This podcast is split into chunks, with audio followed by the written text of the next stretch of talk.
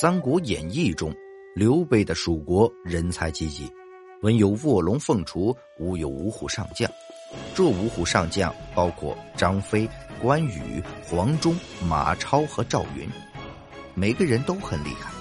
其中，万人敌张飞和武圣关羽自不必说，老当益壮的黄忠越老越狠，近战能砍夏侯渊，远攻又玩的一手好弓箭。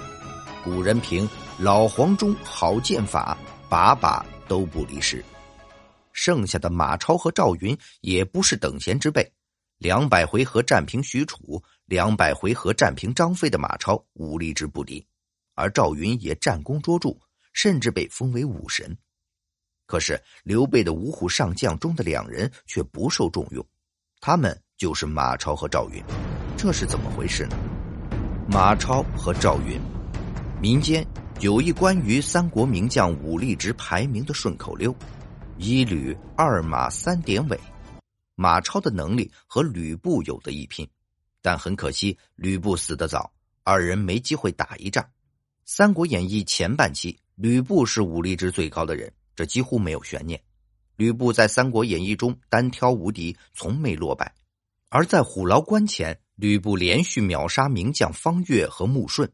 打得武安国公孙瓒直接跑路，吓得十八路诸侯不敢出战，直逼刘关张三英战吕布。吕布之猛，三国第一。像吕布这么厉害的猛将，却英年早逝，殒命白门楼。之后谁是三国第一，也没个准信。直到马超登场，马超在书中中期登场，他是东汉名将马援后裔，其父马腾是凉州的地方军阀。后子承父业，马超成为凉州军阀，他担任偏将军，封都亭侯，领马腾部。这期间，马超兵强马壮，活得也颇为春风得意。后来凉州军内叛乱，马超被迫逃离凉州。马超的父亲马腾，两个弟弟都被曹操杀害。马超于是联合韩遂等八部人马，攻打潼关、长安，讨伐曹操。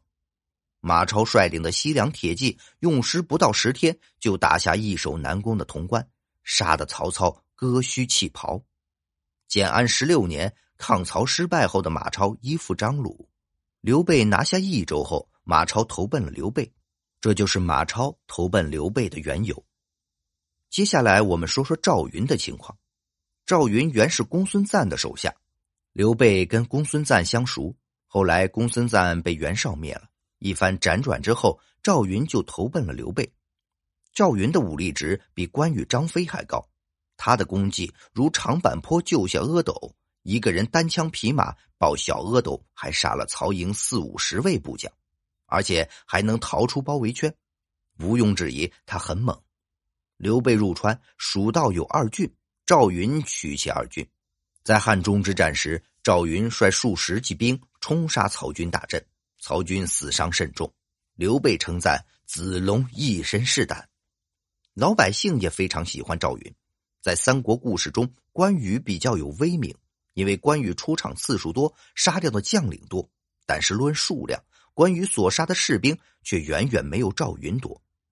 他是个好部下，专心在基层打仗，没有关二爷那么像是一个领导，所以老百姓很是喜欢他。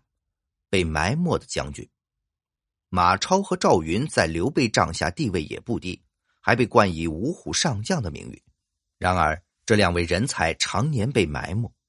投靠刘备后，马超被任命为右将军，后来升为骠骑将军，领凉州牧，晋封持乡侯。平定西川后，刘备将马超封为平西将军。这样一来，马超成为刘备集团里职位最高的武官。听起来待遇不错，但事实不是这样。马超其实常年不受待见。征伐东吴时，刘备只让马超以副将的身份协助魏延镇守汉中，属于后方之位。在以后数次的征战中，刘备也是让他做一些后勤防御性工作。刘备称帝后，马超又被封为骠骑将军，镇守凉州的边疆。这是一个戍边将军的职位，刚好是马超老家凉州的地界。刘备的言外之意是让马超找个地方安稳下来。却又不想得罪他，而赵云呢？他的待遇如何？赵云是个好员工，他长期担任刘备的卫队长，刘备死后，他又一直跟在诸葛亮身边，领军布阵进行大开大合的战争，不是他的工作。长久以来，他都是杂牌将军的军衔。建安二十四年，刘备称汉中王，拜关羽为前将军，拜张飞为右将军，拜马超为左将军，拜黄忠为后将军，提拔魏延为都汉中镇远将军，而赵云仅被封为义军将军。至张武元年，刘备称帝，此时关羽、黄忠已死，张飞被封为车骑将军，马超被封为骠骑将军，魏延也被封为镇北将军，而此时的赵云还是义军将军。义军将军是刘备首创的官职，《说文解字》中将“义”字解释为飞帽，即起飞的样子；“义”又通“义”，引申为辅佐的意思。义军将军低于四平四安将军，这是一个在军中辅佐性质的职位，所以，所以赵云跟了刘备后，大部分时间是在做刘备的禁军和保卫等事情，或者在刘备出征时客串疆场监军。他在正面疆场上军功就比较少，为什么不受重用呢？究其原因，马超和赵云之所以不受重用，主要是他们是外来的。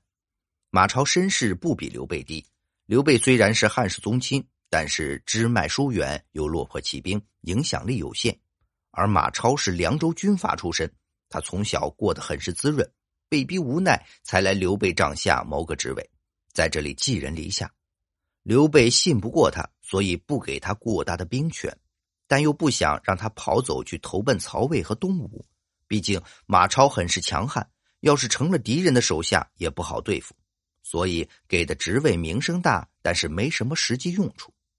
赵云也是投奔过来的，但是赵云很低调，他擅长服从，不怎么领兵布阵。有了任务他就去做，任劳任怨的，啥苦活、累活、脏活都是他做。到了提拔的时候，却没有他的份，他也不抱怨。但这不表示赵云没被刘备信任。赵云毕竟是刘备的保镖，他舍身单枪救阿斗。